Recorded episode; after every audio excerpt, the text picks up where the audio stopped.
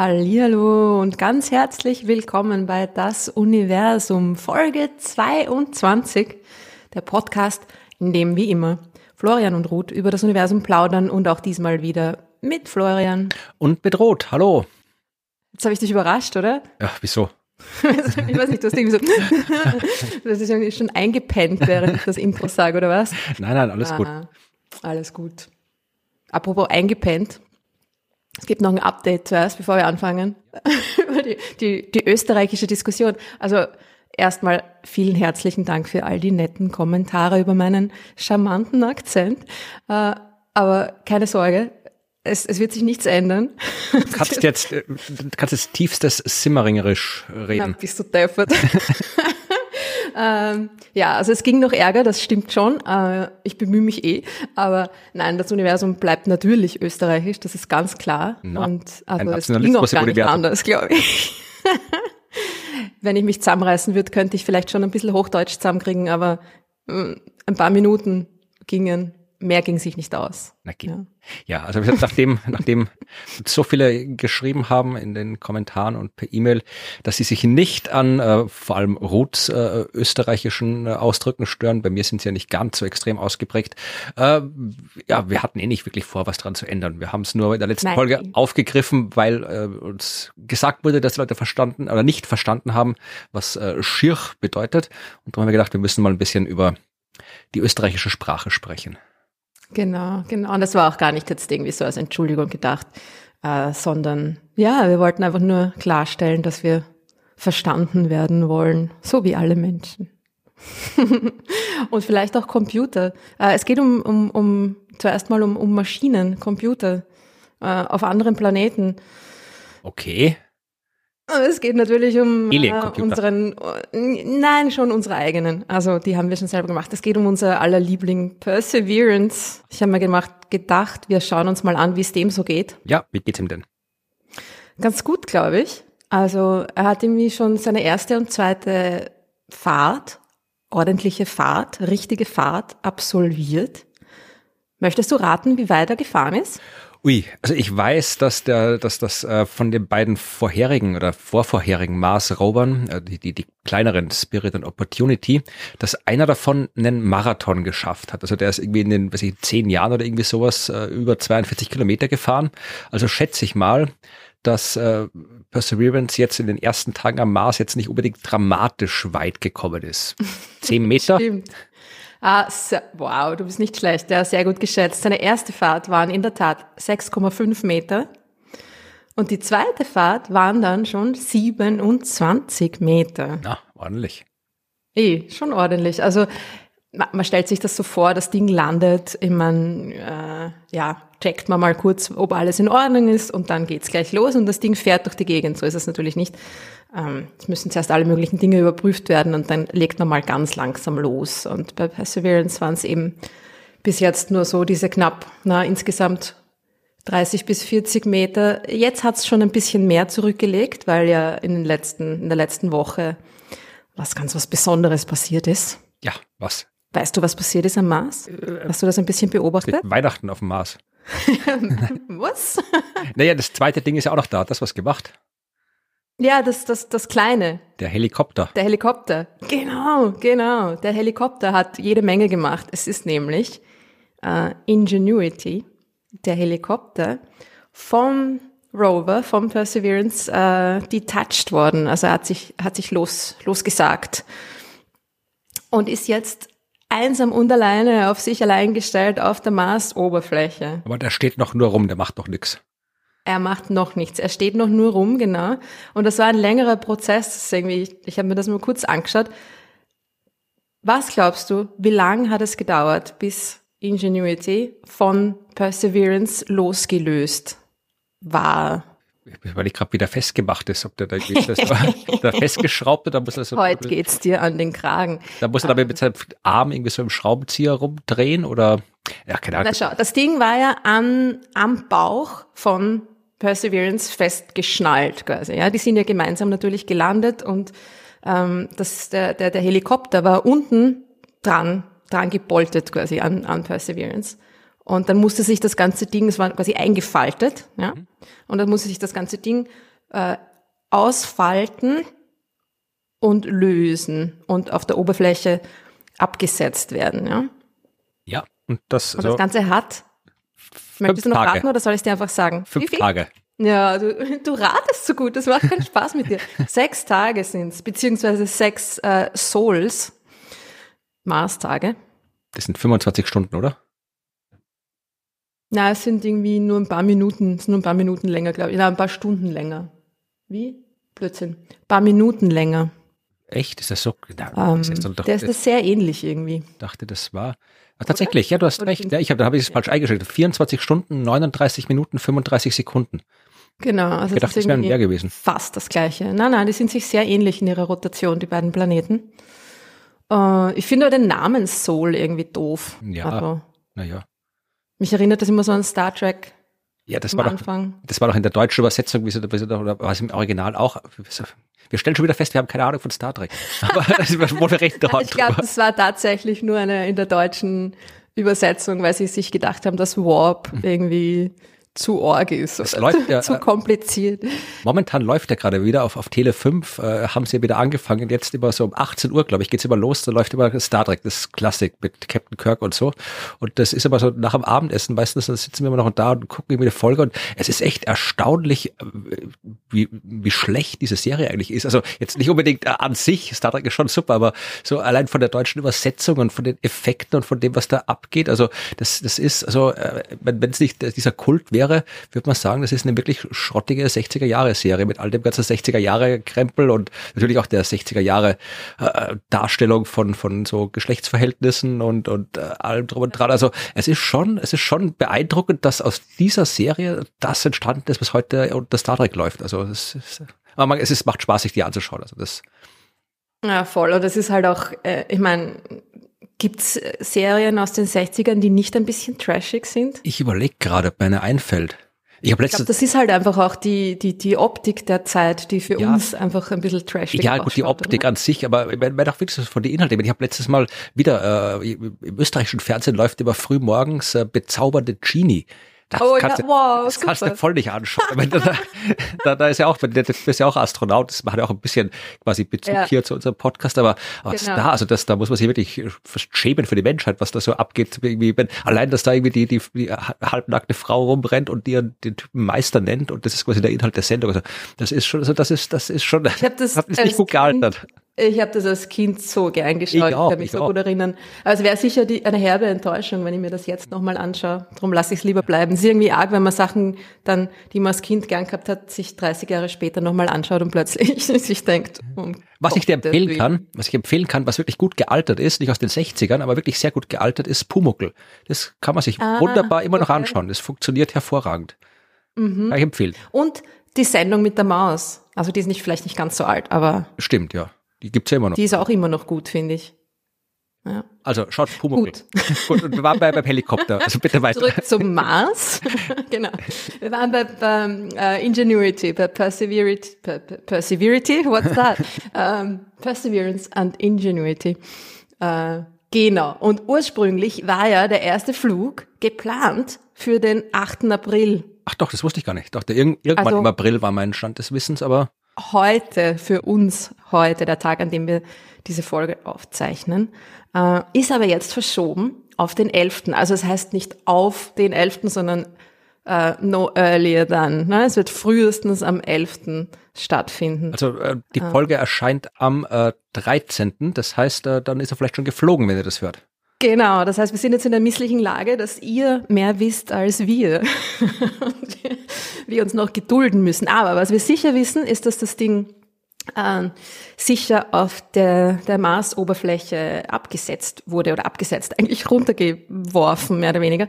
Das ganze, die ganze Prozedur hat sechs Tage gedauert, wie du was? fast richtig geraten hast. Es dauern das sechs Tage. Ich meine, der ist ja nicht sechs Tage Eben. gefallen. Nee, aber so, so, so ist es ja nicht. Also da muss ja, Ja, weißt, ähm, ich denke, wir haben auch gedacht, na, manchmal brauche ich auch ein Zeitl, bis ich meine, meine Beine entfaltet habe in der Früh und mich aus dem Bett hinaus bewegt habe. Aber natürlich ist das alles äh, nicht so einfach. Das äh, Tag eins. ich, ich habe mir das genau angeschaut, okay? Was passiert ist, ist folgendes. Sol 1. Das erste, was passiert ist, war ein Bolt-Breaking Device. wurde aktiviert, das den Bolzen, mit dem das Ding festgezurrt war, losgelöst hat. Das war Tag eins. Dann habe ich gedacht, okay, das reicht jetzt. Das machen wir uns Bei der NASA wird hart geatmet. Ein Bolzen Na, ist Feierabend. Dann immer checken, ob alles funktioniert hat und so weiter und so fort. Ja.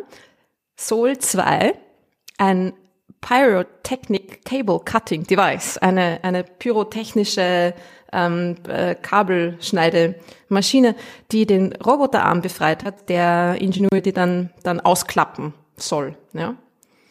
Okay. Tag zwei. Tag drei war dann die, das fertige Ausklappen. Ne? Da haben sie noch einen kleinen Elektromotor gehabt, der, der den, den, den Helikopter voll ausge, ähm, ausgefaltet hat quasi oder, oder, oder gedreht hat, so dass er in der richtigen Position steht und schon zwei seiner Beine auch mit ausgefaltet hat. Ja? Das war Tag drei. Und dann am Tag vier sind die letzten beiden ähm, oder die anderen beiden Beine ausgefaltet worden. Ja. Das waren die ersten vier Tage. Ja? Und das kann man sich auch anschauen. Gibt es ein super Foto, übrigens äh, geniale Webseite, mars.nasa.gov. Tun wir dann natürlich auch in die Links und so weiter, wo man sich die ganzen Fotos anschauen kann, wie das dann ausgesehen hat. Wie das Ding am, am, am Bauch von Perseverance quasi noch hängt, schon fertig ausgeklappt ist und nur noch darauf wartet, ähm, runterfallen gelassen zu werden. Ja. Zehn Zentimeter über der Oberfläche ist gehangen zu dem Punkt, äh, dem, bei dem Punkt. Und ähm, ja, an dem Punkt. Ich rede schon wieder halb Englisch, gell? Macht nix. genau. Und es wurden die, die Bilder gemacht, jeden Tag natürlich, Bilder gemacht und gecheckt, ob alles funktioniert hat und darum hat das Ganze so lang gedauert. Und weißt du, wer die Bilder gemacht hat? Ähm, das andere Teil, Perseverance, wäre ja nicht da, oder? Äh, Es war ein besonderer Teil von Perseverance, genau, es war Watson. Aha, wer ist Watson? Watson ist die Wide Angle Topographic Sensor for Operations and Engineering. Lass mich raten, Sie haben sicherlich irgendwo Drum gefunden, das Sie dem, mit dem Akronym Sherlock bezeichnen können, oder? Yes, yes, yes. So ist es. Das ganze Instrument, das sich am Ende des Roboterarms, der, der ausgefahren werden kann, ne, befindet, heißt äh, Sherlock und die Kamera heißt Watson. Genau. Also es ist, ein ähnlicher Kein Roboterarm, Wunder, wie noch dann- Curiosity hatte. Ja. Ne? Das, die, die macht die ganzen Selfies und so. Ne? Es ist kein Wunder, dass da nichts weitergeht bei denen, wenn die Folge die ganze Zeit sich irgendwelche depperten Akronyme auszudenken. Genau, die Hälfte der, der, der NASA-Wissenschaftler ist permanent damit beschäftigt, sich ein neues Akronym für irgendeine Space-Mission auszudenken. Ja, und das ist aber das Coole ist natürlich, dass sie diese alle alle diese Bilder auch hochge oder alle- wahrscheinlich nicht, aber einige dieser Bilder auch hochgeladen haben auf die Webseite und es ist es ist extrem cool. Also ich habe da heute sehr viel Zeit ähm, schon verschwendet auf dieser Webseite, mir die ganzen Bilder angeschaut. Ja. Genau, also das waren vier Tage. Dann am Tag fünf passiert gar nichts, außer dass der ähm, Ingenuity aufgeladen wird. Also es ist noch verbunden mit dem Rover und wird, wird Also geladen. der kriegt Strom vom Rover, nicht Solar. Er hat eine, eine kleine Solarzelle oben drauf, aber bevor er natürlich dann äh, einsam und alleine auf dem Mars zurechtkommen muss, haben sie einfach nochmal mit der Plutoniumquelle, die Perseverance ja hat, ne, nochmal ordentlich äh, aufgeladen. Radioisotopenbatterie, nicht Plutoniumquelle. heißt das. Ja. Also das ist kein. Atomkraftwerk da oben, das ist nur Zerfallswärme von radioaktivem Material, das den Strom macht. Genau, aber es ist schon Plutonium. Ja, Plutonium ist es ja, aber das Plutonium, das wird jetzt hier nicht irgendwie gespalten oder sonst was, sondern das ist halt einfach da und das zerfällt, weil es radioaktiv ist. Dabei wird Wärme frei und die macht die Energie. Genau, und auf die kann man sich dann halt irgendwie auch noch mm, mehr äh, verlassen als auf eine kleine Solarzelle. Das Ding ist ja mini, mini klein, ja, dieser, dieser Helikopter, der ist so groß, der, oder kleiner sogar als eine Schuhschachtel. Ja, Also- es fliegt. Ja, eben, drum ist es ja auch so klein, damit's fliegt, ja. Und dementsprechend ist halt auch das kleine äh, Solarpanel, das es quasi am Kopf oben noch hat, äh, auch nicht besonders groß. Das heißt, es ist einfach noch die Energie vom, vom Rover wurde noch ausgenutzt, äh, damit es auch wirklich voll geladen ist. Und dann ist es ja äh, am Boden, dann wurde es gedroppt, am Tag äh, 6 wurde ähm, Ingenuity runter, runtergelassen. Und jetzt am siebten Tag sah die Nase, dass es gut war und ruhte, oder wie? Sie sahen, dass es gut war. Genau. Äh, was ganz wichtig war dann, war, dass äh, Percy, wie der, der Rover ja mittlerweile liebevoll genannt wird, sich so schnell wie möglich aus dem Staub macht, weil der steht ja genau über dem Ding drüber und solange der da oben drüber steht, können die Solarzellen auch nicht arbeiten. Das heißt, Percy needs to fuck off und das hat er auch gemacht, hat sich ein paar Meter weit entfernt und genau. Jetzt steht Das es dann rum. der, genau, und dann steht das jetzt drum. Und da gibt's auch wieder ein super Foto, ein super Selfie, auch natürlich von Watson gemacht. Äh, Selfie von Perseverance mit Ingenuity im Hintergrund. Das ist ziemlich süß, weil auf dem einen Foto schaut der Rover den Helikopter an und auf dem anderen schauen sie beide in die Kamera. Das haben sie sehr schön gemacht. Genau. Und so stehen die da jetzt rum. Ja? Also das, das Kritische ist natürlich, äh, dass der kleine Helikopter die Kälte am Mars überlebt. Da hat es irgendwie minus 90 Grad oder so. Ne? Wenn es kalt ist, ist kalt am Mars, ja. Genau. Und darum hat er auch seine eigene Heizung. Äh, aber ist natürlich alles nur mit den Solarzellen äh, versorgt. Und ja, das heißt, äh, hoffentlich geht da alles gut. Und jetzt ähm, werden gerade in, ich glaube jetzt gerade heute ist es eh auch geplant, dass die, die Rotorblätter ausgefahren werden oder, oder ähm, gescheit äh, sich in ihre richtige Position Ja, ähm, ich, ich habe gerade mal Twitter aufgemacht, weil ich schauen wollte, ob es da was Neues gibt, weil ich habe auch schon nicht mehr drauf geschaut und es ist jetzt kein offizieller Account, aber es schaut aus äh, wie wie Mars auf dem auf den Bildern. Da ist irgendwie hier äh, tatsächlich, äh, sie haben die äh, Rotorblätter ähm, äh, äh, aktiviert, an, angelockt, äh, äh, aufgesperrt. Ähm, weiß gar nicht, wie man da offiziell sagt auf Deutsch. Und äh, man sieht da wirklich, hin, es ist so, so ein kleines animiertes äh, GIF, was ist eine, so eine Bilderabfolge. Oh ja, der, der scheint sich zu drehen, dieser Rotor. Also nicht zum Fliegen, sondern einfach, der ist halt jetzt quasi frei, nicht mehr gesperrt, frei drehend und ja, dreht sich der Rotor. Und man sieht auf dem Bild auch tatsächlich, wie er sich gerade dreht. Ja, Cool. Muss ich auch schauen nachher. Na, auf Twitter bin ich nicht so oft, aber ja, das sind aber die ganzen, das sind die ganzen, Lohnt die sich ganzen auch. Raumsonden sind dort. Alle NASA-Sachen haben einen Twitter-Account. ja, ja, die machen das schon ganz gut. Ja. Ja, und jetzt muss er dann fliegen und So, und jetzt muss er dann fliegen. Genau, und was jetzt losgeht, ist die, die, die Flugzeit, ja, also der, der Month of Ingenuity nennen sie das. Ne? Es ist ja das Ganze nur ein Monat wir- geplant. Ja gut, Also die, hält er die Flugmission, ja. Geht er kaputt nachher oder oder Ich weiß nicht, ob sie, ob sie einen Selbstzerstörungsmechanismus eingebaut haben. Äh, Vielleicht ist es ein Monat mindestens. Äh, Was danach wirklich passiert, werden wir wahrscheinlich sehen, ob das irgendwie ausgeweitet werden kann oder nicht. Auf jeden Fall ist es ist geplant, dass das Ding einen Monat lang funktioniert okay. und dass alle Tests und alle Flüge innerhalb dieses Monats durchgeführt werden. Ja? Vielleicht ist dann einfach, ähm, keine Ahnung, Naja, Batterie aus. Das, Wer das, weiß. das kann sein und natürlich, ich meine, es kostet ja auch Geld, so eine Mission zu betreiben von der Erde aus. Da braucht man man muss halt irgendwie, braucht die Leute, die das machen, man braucht die Zeit äh, oft mit den Antennen, die Signale rüberschicken können und so weiter. Und vielleicht haben sie halt einfach gesagt, okay, wir, wir nutzen die Ressourcen für Perseverance und wenn nach einem Monat mit äh, dem Helikopter nichts geht, dann lassen wir es bleiben. So ungefähr.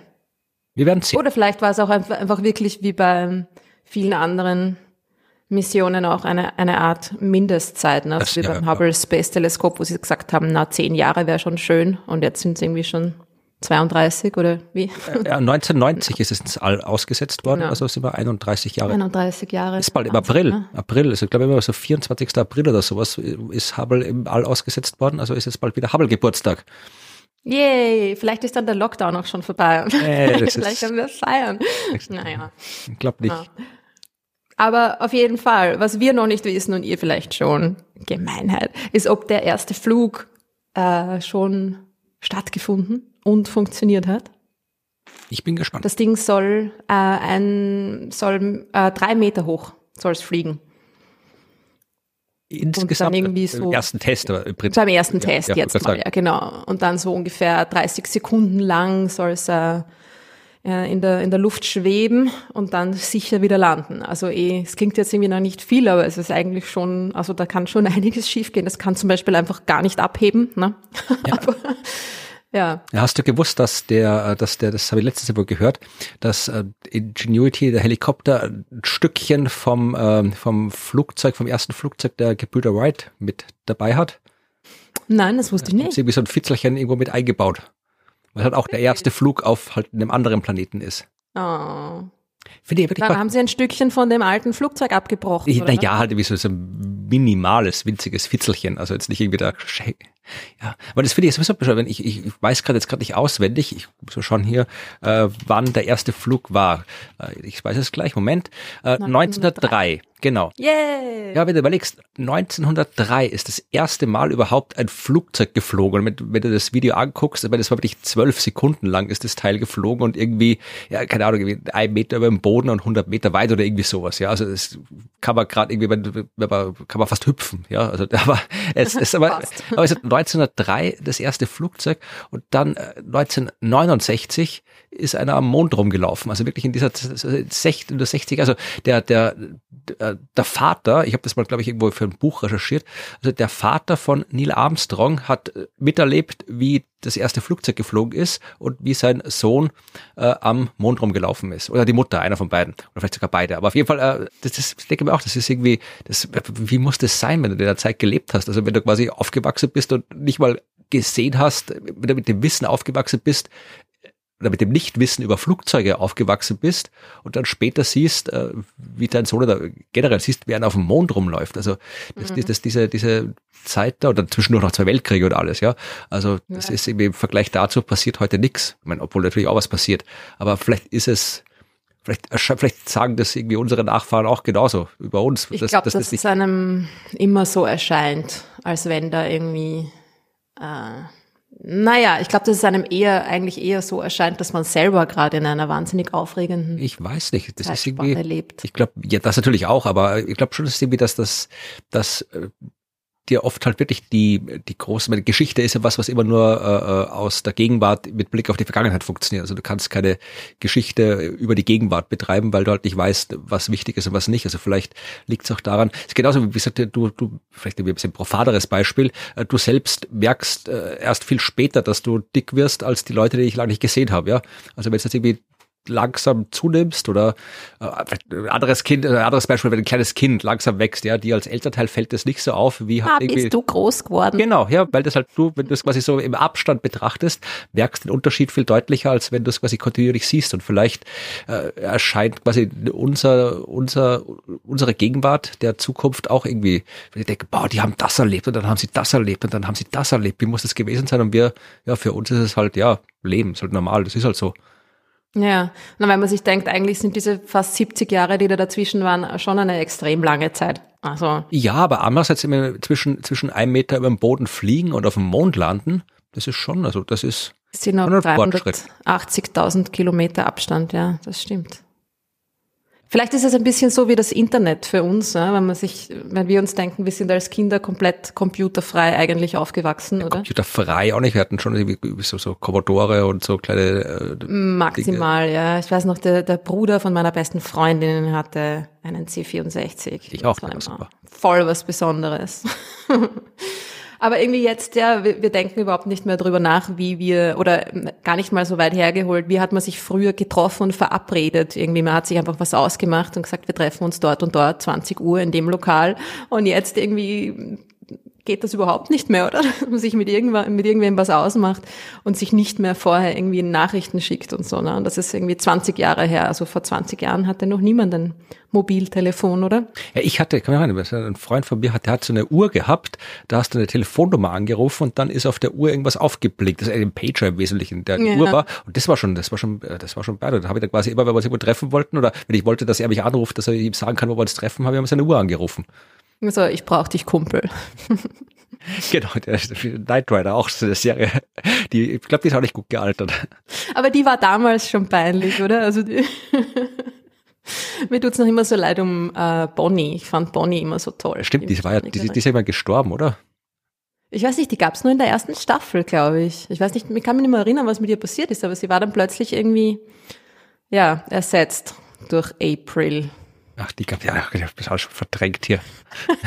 Wir sind schon wieder urweit weg vom Ja. Mars, aber es macht nichts, weil wir gehen ja, wir, wir gehen ja jetzt auch äh, weg vom Mars und weiter hinaus ins Universum, weil es gibt ja natürlich, natürlich noch eine Hauptgeschichte. Ja, auf die bin ich schon gespannt.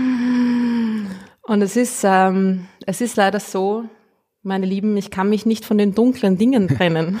Okay. Scheint es mir. Es geht schon wieder um die dunkle Seite des Universums. Okay, Es geht um schwarze Löcher. schon wieder. Schon wieder. Aber es ist was ganz was Cooles passiert, nämlich. Es, es ist, es ist wirklich, also, ich konnte nicht anders, ja. Ich habe mir zuerst eh gedacht, na, schon wieder. Aber ich meine, es ist auch ein super Thema und es sind einfach auch voll viele Fragen gekommen, schon wieder zu dem Thema. Und ähm, ja, es interessiert euch, hoffentlich, genauso wie mich. Äh, es geht um schwarze Löcher und nicht um irgendwelche schwarzen Löcher, sondern es geht um eine, eine Studie, die kürzlich in Nature veröffentlicht worden ist. Eine der, der renommiertesten Fachzeitschriften, die es so gibt. Und ähm, sie haben da, ein Forscher haben da ein ganz besonderes Schwarzloch gefunden, ein nicht, nicht, äh, nicht das kleinste, nicht das größte, sondern ein, ein mittelmäßiges schwarzes Loch. Was ist daran besonders, wenn es mittelmäßig ist? ja, es ist ein ganz ein mittelmäßiges schwarzes Loch.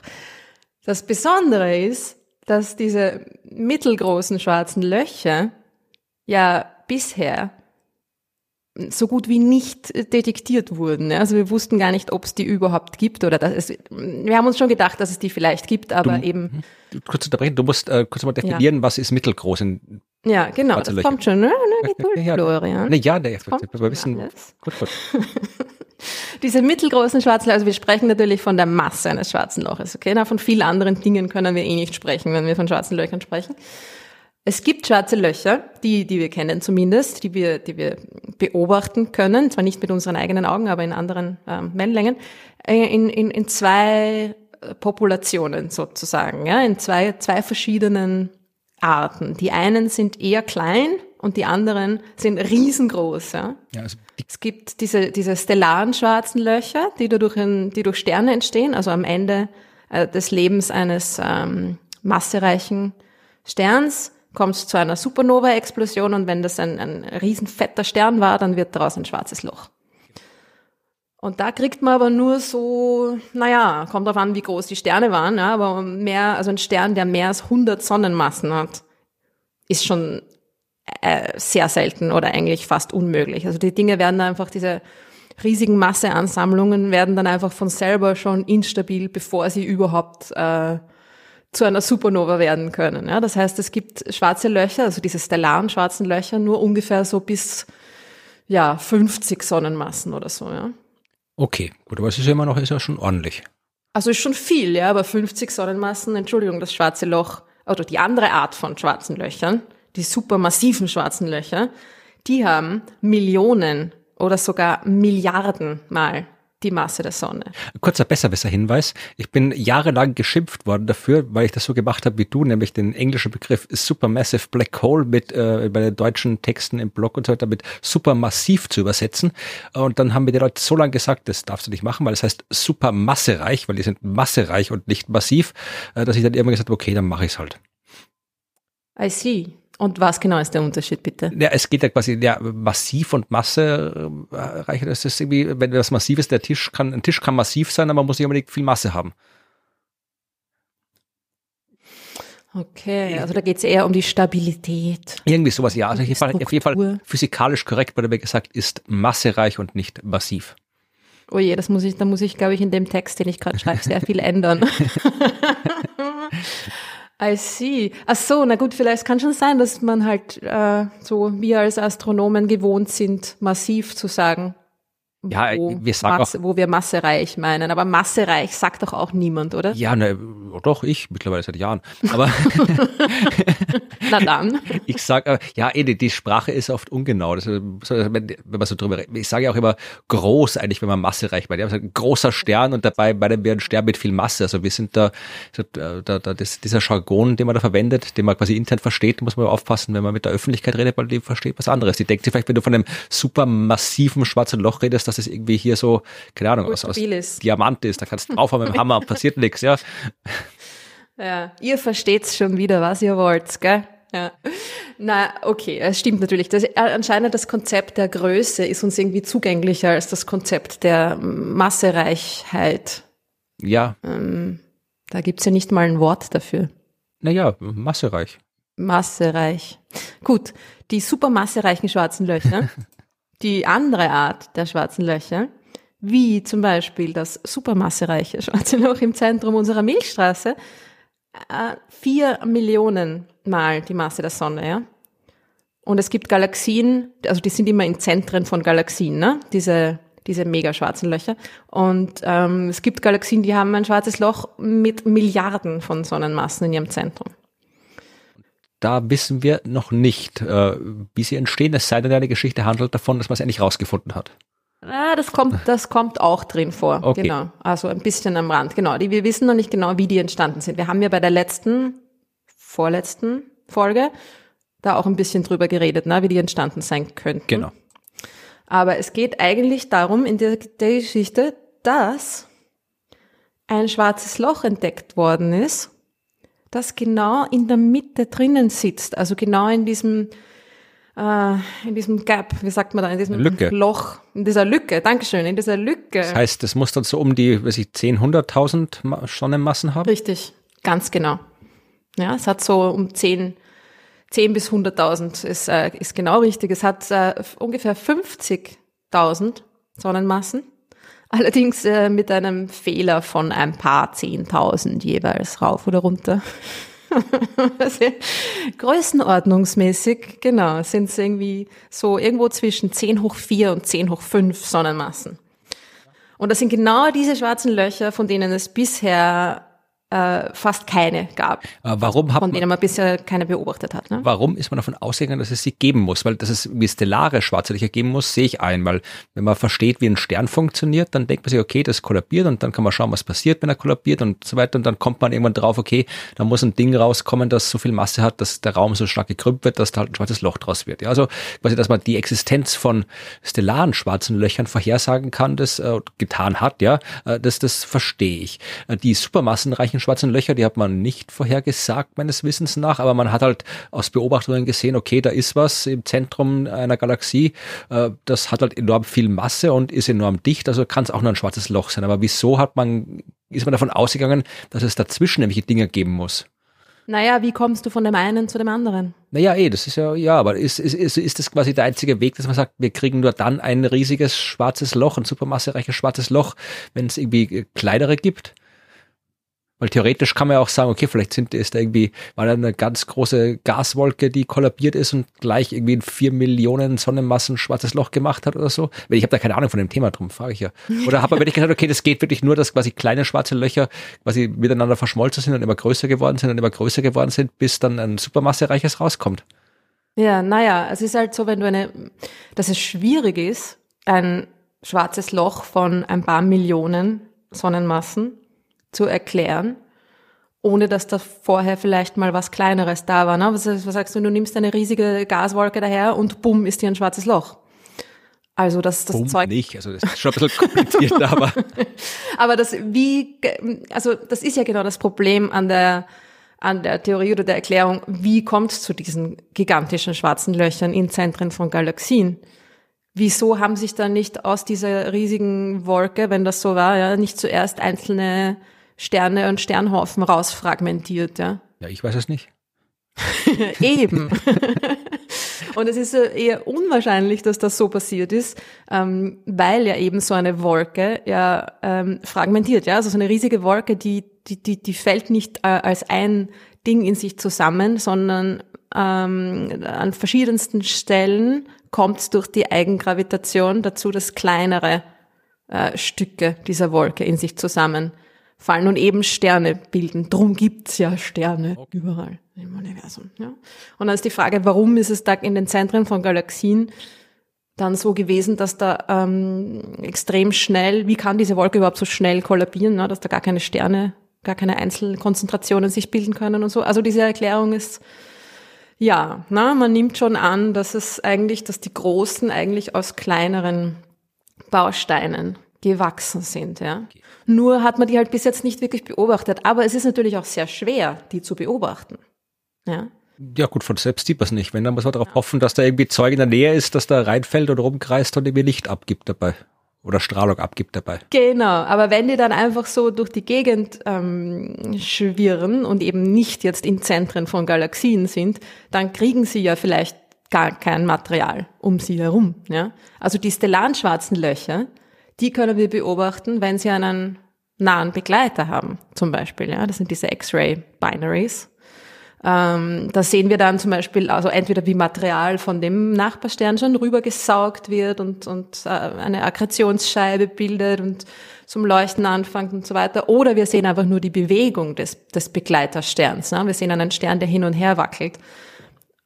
Muss ein Begleiter da sein, ja. Und, so, ne? So kann man diese stellaren schwarzen Löcher quasi beobachten, indirekt immer natürlich. Ne? Und die schwarzen Löcher in Zentren von Galaxien kann man beobachten, weil da eben Zeug hineinfällt, ja, und weil die sehr hell sind im Röntgenbereich, weil das Zeug so heiß wird und im Radiobereich strahlen sie auch, weil es geladen ist und Synchrotronstrahlung und so weiter, ja. Genau. Ähm, auf jeden Fall können wir die, die, die zwei, diese zwei Populationen, die wir schon recht gut kennen, auch leicht beobachten, ja. Und das, was in der Mitte drinnen ist, hm, ja, das, das, das verrät sich uns einfach nicht so leicht. Ich habe eine Idee. Ja. Vielleicht hat man es hat man's mit, äh, mit Gravitationslinsen geschafft. Yay! so ist es. Und weißt du auch, was gelinst worden? Gelinst. Wie sagt man dazu auf Deutsch? Äh, ich, ich weiß gar nicht tatsächlich. Also auf Englisch sagt man, es, es wurde äh, lensed. It was lensed. Ja. Gelinst, ge, ge ich überleg, vergrößert. I don't know. Haben wir überhaupt schon mal erklärt, wie Gravitationslinsen funktionieren? Machst du mal? es ist ja nicht ich habe schon die ganze Zeit ja, ja, ja, ja, ja, äh, es, Gravitationslinsen sind gar nicht so schwer zu verstehen, zumindest das Prinzip. Also äh, wir wissen seit Einstein, dass Masse den Raum krümmt. Ja, und das Licht bei seiner Ausbreitung der Krümmung des Raums folgt. Das heißt, äh, du kannst mit einer Masse den Weg eines Lichtstrahls verändern. Und das ist nichts anderes als Optik. Ja, also wenn ich eine Brille aufhabe oder ein Teleskop baue oder irgendwie andere eine Linse in den Spiegel, dann äh, tut das ja auch nichts anderes, als den Weg eines Lichtstrahls zu verändern. Ja, also meine Brille, die ich aufhab, funktioniert deswegen, weil die Gläser so geschliffen sind, dass das einfallende Licht äh, den anderen Weg nimmt, als es nehmen würde, wenn ich keine Brille aufhabe. Ja? Und darum macht die Brille das, was sie macht. Und genau das können eben auch Massen im Weltall machen. Also wenn so ein Lichtstrahl in der Nähe von einem Stern, einer Galaxie oder halt einem schwarzen Loch vorbeifliegt, dann wird der Lichtstrahl dabei abgelenkt. Seine Bahn wird verändert. Und das kann dazu führen, dass äh, wir Dinge sehen, die wir sonst nicht sehen könnten. Also wenn man sich vorstellt, wir haben so einen Stern, der leuchtet recht schwach. Ja, und äh, der Stern äh, strahlt ja Licht in alle Richtungen aus. Wir sehen aber nur den Teil des Lichts, der halt gerade auf die Erde trifft. Wenn jetzt aber so eine Linse, also zum Beispiel halt irgendwie ein anderes äh, Objekt mit viel Masse, also zum Beispiel eben ein anderer Stern, von uns aus gesehen gerade auf die richtige Art und Weise vorbeizieht, sodass das Licht des, äh, des Sterns, den wir eigentlich nicht sehen können, äh, durch den anderen Stern, die Linse, ähm, entsprechend abgelenkt wird, dann kann eben so auch Licht, das eigentlich an der Erde vorbeifliegen würde, in unsere Richtung gelenkt werden und dann äh, leuchtet der Stern kurzfristig heller auf, solange die Linse da äh, vor uns, äh, vor dem Ding vorüberzieht und wir können was sehen und kann zum Beispiel äh, mehrfach Bilder von Galaxien sehen, wenn davor irgendwie eine andere Galaxie ist, die das Licht der Hintergrundgalaxie ablenkt, ja, oder wenn man eben ein schwarzes Loch hat, das eigentlich nicht sichtbar wäre, kann aber dieses schwarze Loch eben das Licht von dahinterliegenden Sternen, Galaxien oder sonstigen Objekten so ablenken, dass äh, wir halt merken, da ist irgendwas dazwischen. Und aus der Art und Weise, wie das Licht abgelenkt wird, können wir dann äh, berechnen, was für ein Teil da als Gravitationslinse gewirkt haben muss. Genau, so ist es. Gute Zusammenfassung. also ich hätte es wahrscheinlich viel kürzer erklärt. Ja, ja, ja. Masse krümmt den Raum und äh, eine große Masse, eine große konzentrierte Masse verursacht eine steile Grube. Und da wird dann das Licht, das sich da zu nah an der Grube vorbei bewegt, auch in die Grube hinein abgelenkt und ähm, genau.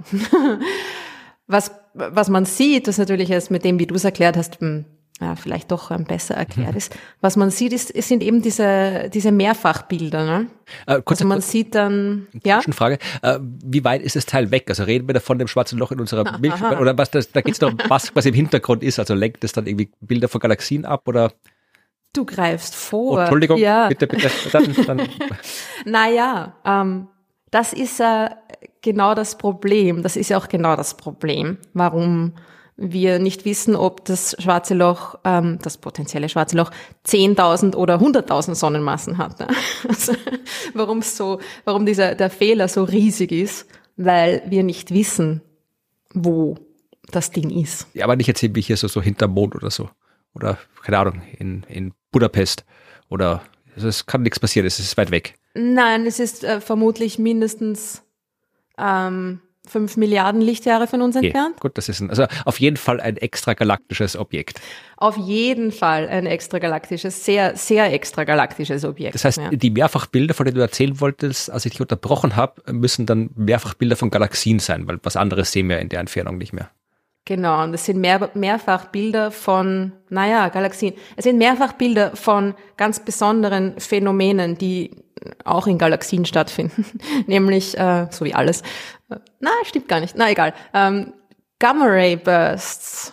Gammastrahlenblitze. Okay, ja, die sind auch cool.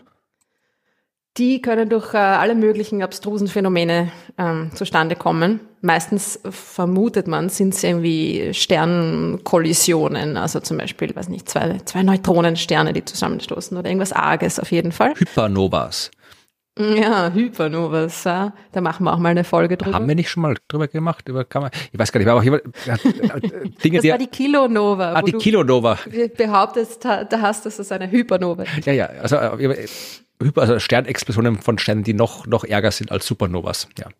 Also wirklich arg, wirklich, wirklich arges Zeug. Und diese Gamma-Ray-Bursts, das sind kurze Gammastrahlenblitze.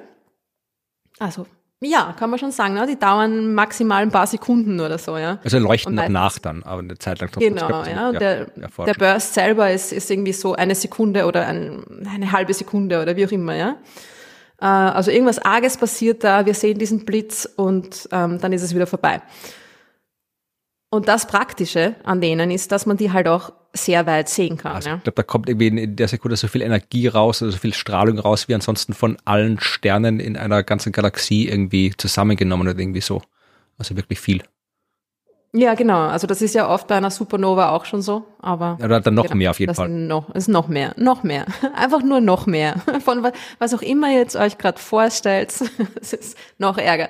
Äh, genau, und diese, diese Gamma-Ray-Bursts, die sind jetzt in dieser Studie äh, untersucht worden, aber eben nicht wegen den Gamma-Ray-Bursts selber, sondern der Plan war schon, genau so ein schwarzes Loch, ähm, so eine, eine Gravitationslinse zu entdecken. Ja.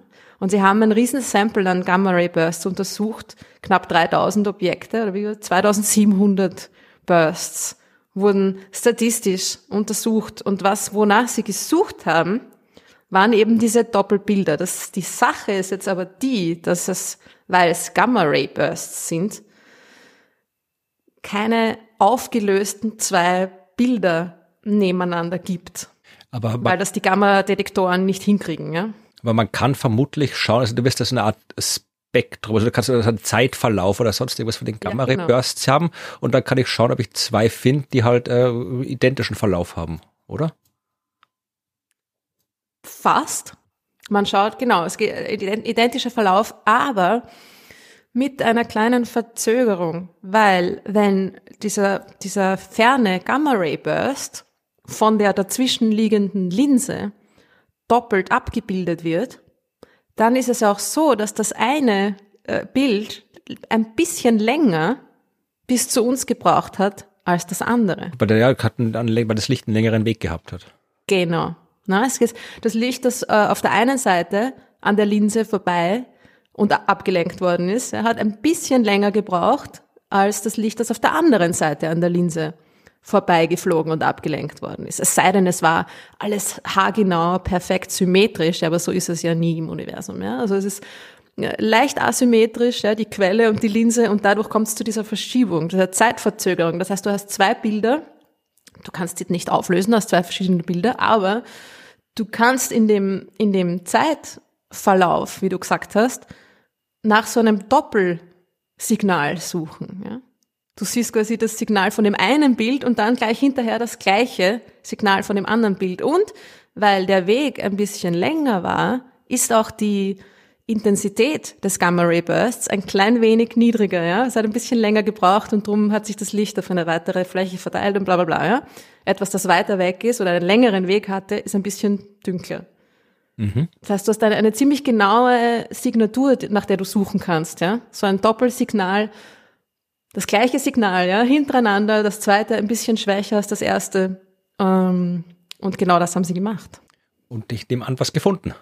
Und aus diesen 2700 untersuchten Bursts haben sie ein Objekt gefunden. Ja, immerhin. Immerhin. Ich denke mir immer, stell dir vor, ja, sie hätten nur 2100 Bursts untersucht, nix. Also es ist ähm, sehr schwer, diese Dinge zu finden und sie sind halt einfach vermutlich auch nicht wahnsinnig häufig. Allerdings kann man jetzt natürlich aus dieser äh, aus dieser Detektion, ja, und wie oft das jetzt passiert ist, in diesen, in wie vielen Bursts sie untersucht haben, kann man auch ableiten, wie oft es diese, diese schwarzen Löcher geben muss. Ja. Okay. Also da gehen schon, da gehen schon jede Menge Annahmen ja, auch wieder hinein. Ähm, klarerweise, ja. Aber man kann da irgendwie sich, naja, ausrechnen, man kann abschätzen, mehr oder weniger, äh, wie viele von diesen Intermediate Mass, ja, von diesen mittleren schwarzen Löchern es, es geben sollte. Im Universum insgesamt oder? Na, pro, pro ähm, Raum Ach so, okay, gut, ja. Zum Beispiel, also man hat, sie haben sich ausgerechnet, dass wenn sie annehmen, okay, Problem wieder, man weiß nicht, wo die Linse ist, ja, also die Linse ist irgendwo, das schwarze Loch, ja, ist irgendwo zwischen uns und dem Gamma-Ray-Burst aber halt irgendwo, ne? Das ist das Problem, das macht diese große Ungenauigkeit auch aus. Aber wenn, wenn man mal annimmt, dass das schwarze Loch genau, äh, genau zwischen uns und dem Gamma-Ray-Burst ist, also eine Hälfte des Wegs, ähm, dann kommt man drauf, dass es ein paar tausend dieser schwarzen Löcher pro Kubik-Megaparsec geben muss. Okay, was sind Megaparsec? Sind wie viel? Wie drei Millionen Lichtjahre oder was ist ungefähr? Genau. Es ist äh, ungefähr die Entfernung zur Andromeda-Galaxie. Ah, okay, gut, ja. Bisschen mehr, bisschen mehr als die Entfernung zur Andromeda-Galaxie. Also wenn man sich einen Würfel vorstellt mit der Seitenlänge der Entfernung zwischen uns und der Andromeda-Galaxie, also unserer nächsten Nachbargalaxie, ne, dann wären in diesem riesigen, gigantischen Würfel an Weltraum wahrscheinlich ein paar tausend Okay. schwarzen Löcher drinnen. Das habe ich jetzt aber, da habe ich jetzt aber zwei Fragen. Okay, her damit. Äh, wo kommen die her? Erste Frage. Mhm. Ich dachte so, so bis beide auf einmal hören. Ja, bitte. Okay, also wo Dann kann ich mich entscheiden, welche ich eher beantworten okay. Also erste Frage, wo kommen die her und wie entstehen die? Ja, weil es gibt auch keine Sterne, die so groß sind, dass da am Ende 100.000 Sonnenmassen schwarzes Loch rauskommt. Ja, also wo kommen die her? Und äh, zweite Frage, wenn die tatsächlich quasi die Bausteine sind, aus denen die supermassereichen schwarzen Löcher entstehen, dann müssen ja, äh, damit so ein supermassereiches schwarzes Loch entstehen kann, ausreichend viele davon miteinander kollidieren, damit sowas passiert. Das braucht Zeit. Und meines Wissens, ich habe das mal irgendwo gelesen, vielleicht stimmt es auch nicht, äh, gibt die supermassereichen schwarzen Löcher in den Galaxien, in den Zentren von den Galaxien schon sehr lange. Also die sind quasi schon ziemlich früh entstanden im Universum, weil auch die ersten Galaxien schon ziemlich früh entstanden sind. Und äh, war da genug Zeit dafür, dass äh, zuerst diese mittelgroßen schwarzen Löcher entstehen, dass ausreichend viele entstehen, dass ausreichend viele von denen sich zusammenfinden, kollidieren, bis am Ende dann ein supermassereiches schwarzes Loch rauskommt, so dass wir die, die dann, dann das erklärt haben, was wir erklären wollen. Also erstens, wie sind sie entstanden und zweitens, äh, geht es sich zeitmäßig Geht's aus, aus, dass ja, da das ist die, Frage. ja, ja äh, sehr gute Fragen. Danke, Florian. Danke. es ist äh, die, die beiden Fragen haben ja auch irgendwie was miteinander zu tun, beziehungsweise die Antwort, die mögliche Antwort auf diese beiden Fragen haben mit, was miteinander zu tun. Wo kommen diese schwarzen Löcher her? Die wahrscheinlichste Erklärung ist, dass es sich dabei, oder wahrscheinlich, naja, eine wahrscheinliche Erklärung ist, dass es sich dabei um primordiale schwarze Löcher handelt. Oh.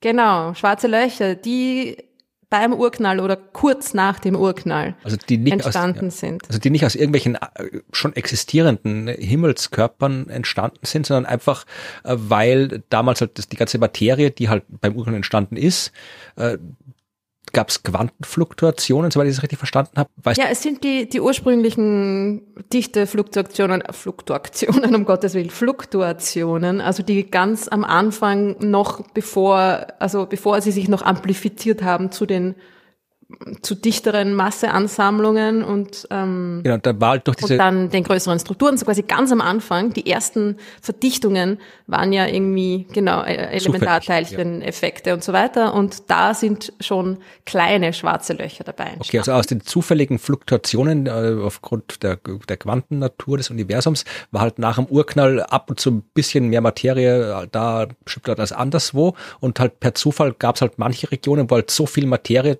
durch diese Fluktuation an einem Ort zusammengebracht wurde, dass da halt kleine schwarze Löcher entstanden sind. Und das sind die Primordialen und die sind dann was angewachsen oder? Also das vielleicht auch, aber ähm, da haben die schon so viel Masse eher von Anfang die, an. dass die schon von Anfang an eine hohe Masse haben könnten. Ja. Und das, das Gute daran ist ja, oder das, das, das, das, das Praktische daran ist ja, dass man sich dann genau den zweiten Teil deiner Frage oder deine zweite Frage quasi ähm, erspart, nämlich die Zeit, die es braucht, bis man so riesige ja, gut, Masseansammlungen ja. macht durch, durch Kollisionen, ja. Ja, weil die waren schon da, ja, gut. Die waren schon da, urpraktisch, oder? genau. Und diese, die schwarzen Löcher in den Zentren der Galaxien, die gibt's tatsächlich schon von Anfang an, ja. Also die gibt's schon nach ein paar, nach ein paar hundert Millionen Jahren Lebenszeit des Universums, ja. Also ganz, ganz am Anfang hat, sieht man schon Galaxien mit ähm, Quasare zum Beispiel oder eben äh, diese aktiven Galaxienzentren, wo diese schwarzen Löcher, diese riesigen schwarzen Löcher schon da sind und, und extrem viel Masse verschlucken. Ja. Das heißt, das wäre eine gute Erklärung. Und das sagen sie auch in dieser Studie, dass das natürlich, wenn es die so gibt von Anfang an als primordiale schwarze Löcher, ähm, dann wären die der ideale äh, Keim quasi für diese, für diese schwarzen Löcher in Galaxienzentren. Sehr cool. Und da, wann weiß man, ob es stimmt? Oder gibt es da Möglichkeit, das rauszufinden? Tja, das ist, ähm, ja, das ist halt die Sache mit diesen primordialen schwarzen Löchern. Äh, wirklich raus, also mehr von diesen äh, Gravitationslinsen entdecken, wäre zum Beispiel äh, ein, eine Möglichkeit, ja. Also jetzt haben sie eine gefunden, mit einer ziemlich guten statistischen Signifikanz. Aber ähm, es gibt nicht wirklich jetzt eine, eine Möglichkeit, wo man sagt, und wenn wir nur das finden, dann wissen wir alles, ob es stimmt oder nicht, ja. Sondern man muss einfach nach, nach mehr von diesen Gravitationslinsen suchen, weil wenn es die tatsächlich in dieser Zahl gibt, also ein paar tausend pro Kubikmegaparsec ist jetzt, ist jetzt nicht, nicht urviel, aber auch nicht äh, wenig, dann sollte man die auch tatsächlich sehen können, ja? als Linsen. Ja. ja, es ist ja das heißt, man braucht, wie Sie sagen am Ende der Studie, man braucht mehr Micro-Lensing-Surveys, also groß, großflächige Himmels-Surveys, die eben nach diesen, nach diesen Linsen suchen. Und die sind natürlich schwer. Die sind, also diese Gravitations, normalerweise ist eine, eine Gravitationslinse, die klassische Gravitationslinse ist ein riesiger Galaxienhaufen. Mhm. Mit ähm, äh, Faktor, ich weiß nicht was, 10 hoch 10 mehr Masse als dieses schwarze Loch. Ja. Also das eine, eine, eine klassische Linse, wo man das, wo man das gelinste, das gelänzte, das ge vergrößerte Bild gut sehen kann, hat äh, irrsinnig viel Masse. Also diese kleinen Linsen machen auch nur eine ganz kleine ähm, verzerrte Bilder und oder eben bei Gamma Ray Bursts gar nicht sichtbare Bilder. Ja. Das heißt, das ist schwierig. Ja gut, also wir brauchen mehr Forschung. das, genau, das ist immer das, ähm, das Resultat, ja, genau. Es ist auch, es gibt dann noch eine, noch eine ganz ähm, interessante Überlegung auch, was diese, diese primordialen schwarzen Löcher angeht. Und die bringt uns dann auch gleich zu den Fragen, okay. weil zu diesem Thema gab es ein paar Fragen, nämlich ob diese primordialen schwarzen Löcher nicht was mit dunkler Materie ja. zu tun haben könnten. Aber da haben wir doch schon ein paar Mal drüber geredet, glaube ich, und auch Fragen beantwortet. Ich glaube, einmal haben wir die Frage beantwortet schon, dass ob es die primordialen schwarzen Löcher sein können, mit dem ähm, mit der Antwort Vielleicht. Na, eher nicht. Aha, okay, gut. Und jetzt und sind wir uns nicht mehr sicher, oder? Aber dann gab es aber noch ein paar, noch mal, noch ein paar Mal die Frage, auch mit dem Hinweis auf äh, ein paar neue Studien, die herausgekommen sind. Und es stimmt, ja, es hat sich in letzter Zeit da wieder ein bisschen was äh, getan an, an verschiedenen Studien, meistens theoretische, die, die quasi sagen, dass es doch, dass es sich doch ausgehen könnte, ja. Also, dass es, dass man das, diese, diese Option nicht so schnell, diese Möglichkeit nicht so schnell verwerfen sollte, ja. Und diese Frage, die Frage kam übrigens von Michael und von, auch von Marc und von Peter. Okay. Die Frage ist eben die, ob's, ob diese, ob man gar keine extra neuen exotischen Teilchen, eine neue Art von Materie braucht, um die dunkle Materie zu erklären oder den Effekt der dunklen Materie zu erklären, sondern ob es nicht einfach vielleicht jede Menge schwarze Löcher sein könnten, vor allem eben diese primordialen schwarzen Löcher. Und die Antwort? Naja.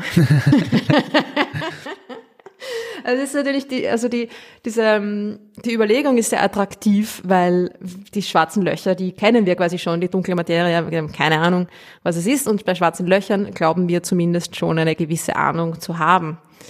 Es ist aber so, dass wenn das, wenn das so ist, wenn schwarze Löcher zu, zur dunklen Materie beitragen, dann sind es nicht die normalen schwarzen Löcher, die wir schon gut kennen, wie wir am Anfang gesagt haben, ne? nicht die Supermasse reichen, gerade noch die schwarzen, schwarzen Löcher äh, in Zentren von Galaxien und auch nicht die stellaren schwarzen Löcher, weil die sind nicht so verteilt, wie es die dunkle Materie sein müsste. Also die sind es nicht, sondern es sind schwarze Löcher, die wir noch nicht kennen, eben diese primordialen schwarzen Löcher, die entweder extrem klein sind oder eben genau in der Mitte drinnen sitzen oder so, ja. Und das heißt, im Endeffekt wissen wir über diese, diese Art von schwarzen Löchern, über diese primordialen schwarzen Löcher, wissen wir eigentlich fast genauso wenig wie über dunkle Materie selber. Okay. Gut. Also irgendwie ist das jetzt für mich keine sehr befriedigende Erklärung, weil im, im gängigen kosmologischen Modell sind diese primordialen schwarzen Löcher oder die Bildung von großen Mengen davon äh, sehr unwahrscheinlich. Das heißt, man müsste da dann irgendwie ein kosmologischen Modell ein bisschen herumschrauben, damit das passt. Also ganz so einfach ist es auch nicht, ja. Ja, stimmt. Also die Beobachtungslage ist jetzt ja ähnlich, weil die dunkle Materie, die Existenz der dunklen Materie kennen wir aus vielen Gründen, aber unter anderem ja aus äh, Messungen von Gravitationslinseneffekten. Mhm. Und das Gleiche wissen wir vom, vom mittelgroßen schwarzen Loch. Also ja, da haben wir jetzt noch nicht viel mehr quasi über die schwarzen Löcher als über die dunkle Materie. Hast recht. Genau. Und es ist auch so, dass man jetzt erstmal ähm, schauen müsste, ob es überhaupt da genug davon gibt, ja, ob man mehr von diesen Gravitationslinsen, wie diese eben gerade besprochene, äh, gibt, ob da mehr gefunden werden in nächster Zeit. Ja, ich meine, es kann natürlich da sich schon noch was ändern und es kann natürlich auch sein, dass wir tatsächlich an unserem kosmologischen Standardmodell da noch was ändern müssen, auch zu Recht, ja? aber es ist irgendwie ein bisschen, also für mich ist es jetzt irgendwie nicht so, ah, es sind eh die schwarzen Löcher. Ne? Apropos, äh, da werfe ich kurz was ein, äh, das weil wenn wir die nächste Folge aufnehmen, ist es aber schon wieder veraltet. Es ist jetzt gerade in äh, den letzten Tagen äh, gab es jede Menge Berichte in den Medien über äh, neue Physik, die vielleicht am Fermilab, so teilchenphysikalischen Experiment entdeckt worden ist. Also die haben da Experimente angestellt, Messungen angestellt, wo was rauskommt, was nicht mit der Theorie der Teilchenphysik, die wir bis jetzt haben, erklärbar sein soll.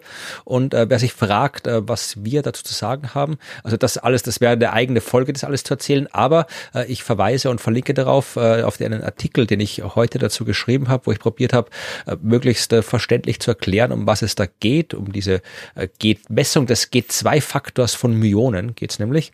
Ja, und was das ist und was man gemessen hat und was rausgekommen ist und warum es nicht ganz so eindeutig ist, wie es oft erscheint. Also äh, es kann sein, dass wir hier äh, etwas Neues entdeckt oder auf dem Weg sind, etwas Neues zu entdecken und äh, neue Teilchen zu entdecken oder neue äh, Fundamentalkräfte zu entdecken, hat ja unter Umständen immer auch Auswirkungen auf die Frage nach dunkler Materie, weil die ja auch äh, im, im aktuellen favorisierten Modell ja äh, aus noch unbekannten äh, Teilchen besteht. Ja. Also kann sein, dass wir gerade dabei sind, diese Teilchen zu entdecken, die dunkle Materie ausmachen, dann können wir uns das mit den schwarzen Löchern sparen.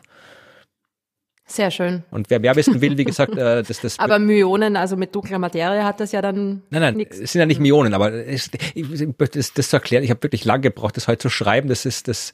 Äh, es geht darum, dass man anhand von, also durch die Beobachtung von Myonen äh, die Existenz unbekannter Teilchen nachweisen könnte und äh, vielleicht äh, es auch auf dem Weg ist, es getan zu haben sozusagen. Also man hat es noch nicht entdeckt, die Entdeckungen sind noch nicht statistisch so Man ist aber auf dem Weg, es getan zu haben.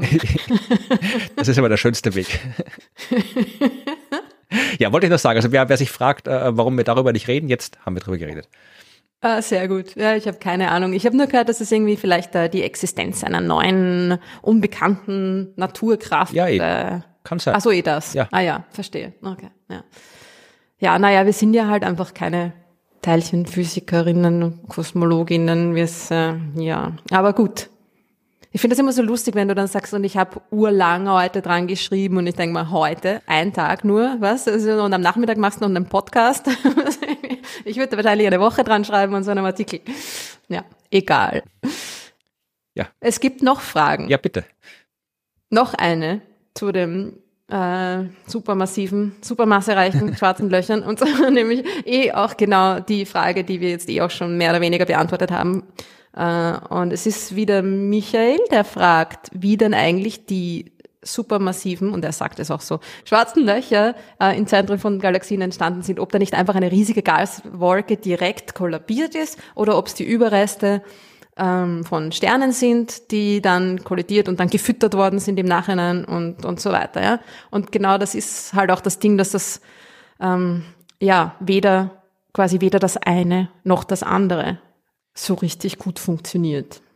Genau, ja, also das haben wir, das war im Wesentlichen der Inhalt der Folge, die Antwort. Genau. Und das ist, wenn es wahr ist, könnten es die primordialen schwarzen Löcher gewesen sein. Oder wenn es möglicherweise auch weiß, die dunkle Materie-Halos, die in ihrem Zentrum kollabiert sind, die wir in äh, Folge 20 also äh, Michael, entweder das eine, was wir nicht wissen und kennen, oder das andere, von dem wir nichts wissen und kennen. genau. Das ist eine gute Zusammenfassung dieses Podcasts. okay, und dann gibt's noch eine andere Frage zu schwarzen Löchern und auch die ist auch von zwei Leuten gestellt worden, unabhängig voneinander. Finde ich sehr interessant. Eine leicht abstruse Frage. Aber gut, nein, interessante Frage. Mich fragen das die Kinder auch oft im Planetarium. Könnte man nicht einfach eine Sonde in ein ganz kleines schwarzes Loch hineinfliegen lassen? Ja, und Carsten macht auch noch den tollen Vorschlag, man könnte ja einfach mit einer Seilwinde eine, eine super, ein super stabiles Seil, ja, eine GoPro, eine super stabile GoPro hinunterlassen schauen, was drinnen ist und dann einfach schnell wieder rausziehen. Ja, also äh, lieber Carsten, also abgesehen davon, dass du vermutlich kein Seil und keine GoPro finden wirst, die so stabil ist, weil da wirken halt extreme Gezeitenkräfte, je näher du an den Ereignishorizont kommst. Also dass da gibt's quasi per Definition kein Material, das dem widersteht. Aber an, du hast eins, dann müsstest du das Seil äh, mit Überlichtgeschwindigkeit rausziehen. Und äh, ja, da sag mir Bescheid, wenn du eine Idee hast, wie man das machen kann, weil das wäre durchaus relevant, äh, wenn man so eine Technik hätte, ja. Aber Sag vor allem Bescheid, wenn du es geschafft hast. Äh, und ansonsten, also eine Sonde, also äh, das Problem ist ja mit Sonden irgendwo hinschicken. Oder klar kann ich eine Sonde hinschicken und dann irgendwie reinfallen lassen und halt, solange sie noch nicht reingefallen ist, mir halt die Signale anschauen. Ich meine, abgesehen davon, dass ich in der Situation dann auch jede Menge relativistische Effekte berücksichtigen muss. Also ich habe dann in der Nähe vom Schwarzen Loch so Zeitdilatationen, alles. Also die Signale brauchen dann unendlich lang, bis sie bei uns ankommen und lauter solche Sachen, die halt das schwierig machen. Aber so zumindest in der weiteren Umgebung äh, könnte man wunderbare Daten sammeln. Das Problem ist halt, äh, es ist halt keins in der Nähe. Also äh, das zentrale schwarze Loch in der Milchstraße ist 27.000 Lichtjahre weg von uns. Da braucht man eine Zeit lang, bis man dahin geflogen ist. Und irgendwie ein stellares schwarzes Loch, ich weiß gerade nicht, was das uns nächstgelegene stellare schwarze Loch ist, aber äh, ich habe mal was drüber geschrieben, aber ich erinnere mich gerade nicht. Ich verlinke es, wenn ich es finde, aber es muss auch so in der Größenordnung von irgendwie 1000 Lichtjahre plus minus sein. Ja, ja. Aber also alles weit hm. weg, da, da ja, wäre schön, wenn wir was in die Sonde hinschicken könnten, weil da wird man fantastische Daten kriegen. Bis dahin bleibt uns nur das, was wir ja eh schon machen und gemacht haben, nämlich die schwarzen Löcher aus der Ferne anschauen und abbilden. Und da ist uns ja 2019, also der Wissenschaft, wenn ich uns meine, ja, ist uns äh, halt eh gelungen, ein Bild zu kriegen von der Umgebung eines schwarzen Lochs. Und das wird ja hoffentlich äh, öfter passieren. Also das Problem ist, dass halt auch dieses Event Horizon Teleskop momentan pandemiebedingt äh, pausiert und nichts Neues passiert. Da hätten schon längst neue Bilder kommen sollen, auch Bilder vom zentralen schwarzen Loch der Milchstraße. Aber ja, irgendwann wird es wieder gehen und dann werden wir mehr Bilder kriegen und dann wissen wir da zumindest was. Und bis wir ein schwarzes Loch äh, finden, wo wir hinfliegen können, da würde ich nicht drauf warten. Ich finde es auch immer äh, lustig, dass ähm, Leute irgendwie so das Konzept haben, von, äh, oder ja gut, kein Konzept haben, ist eh klar, dass man nicht hat, aber trotzdem von Dingen, die Röntgenstrahlung emittieren. Ne? Wie, wie Material, das äh, in ein schwarzes Loch hineinfällt, wird so stark beschleunigt und so stark aufgeheizt, dass es beginnt, Röntgenstrahlungen zu emittieren. Ja, das ist, man kann sich so vorstellen, also wenn du was anzündest und je heißer du es machst, also zuerst leuchtet es so rötlich, dann wird es ein bisschen gelblich, dann wenn die Flamme wirklich heiß wird, dann wird sie so weiß-bläulich. Und wenn du es noch heißer machst, dann wird es irgendwann unsichtbar, weil es dann irgendwie nicht mehr sichtbare Strahlung ist. Und irgendwann ist es so heiß, dass da eine Röntgenstrahlung rauskommt. Genau, also deine GoPro wird in, a, in einem glorreichen Röntgenstrahlungsblast wahrscheinlich äh, auf, aufgehen. Nicht mal in Flammen aufgehen, ne? Also heiß, ist irgendwie mit, auch mit Flammen ist da nichts mehr. Ja, gut. Und dann gibt's noch eine Frage zum Gravitationslinseneffekt, den wir ja auch besprochen haben. Und zwar möchte Alexander wissen, wenn große Massen das Licht ablenken und so weiter. Ne? Ob das bedeutet, dass wir die genaue Position von weit entfernten Objekten gar nicht bestimmen können, weil das Licht ja so oft abgelenkt wurde. Willst du sagen oder soll ich?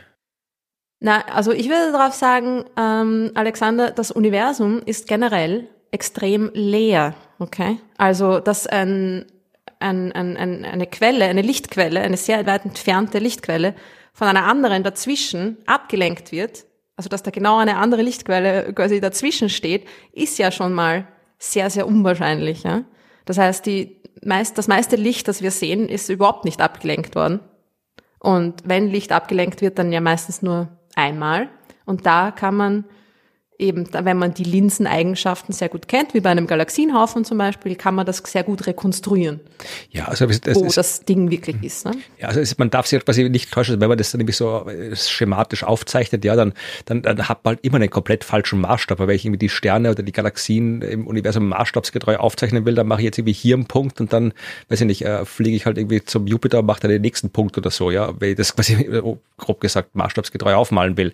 Äh, das heißt, äh, es ist einfach einfach absurd viel Platz und es ist extrem unwahrscheinlich, wie du gesagt hast, dass äh, ein Lichtstrahl äh, so nah an einer Masse vorbeikommt, dass er abgelenkt wird. Also, so dass wir das. Es ist nicht so, dass das Licht da wirklich wie, wie im Flipper kreuz und quer durchs Universum fliegt und wir überhaupt keine Ahnung haben, wo es herkommt. Also das wissen wir sehr gut, wo es herkommt und äh, dass das, äh, wenn's, wenn und die, die Sterne in unserer Milchstraße, ja, wenn die, die geht ja bei der Positionsbestimmung hauptsächlich.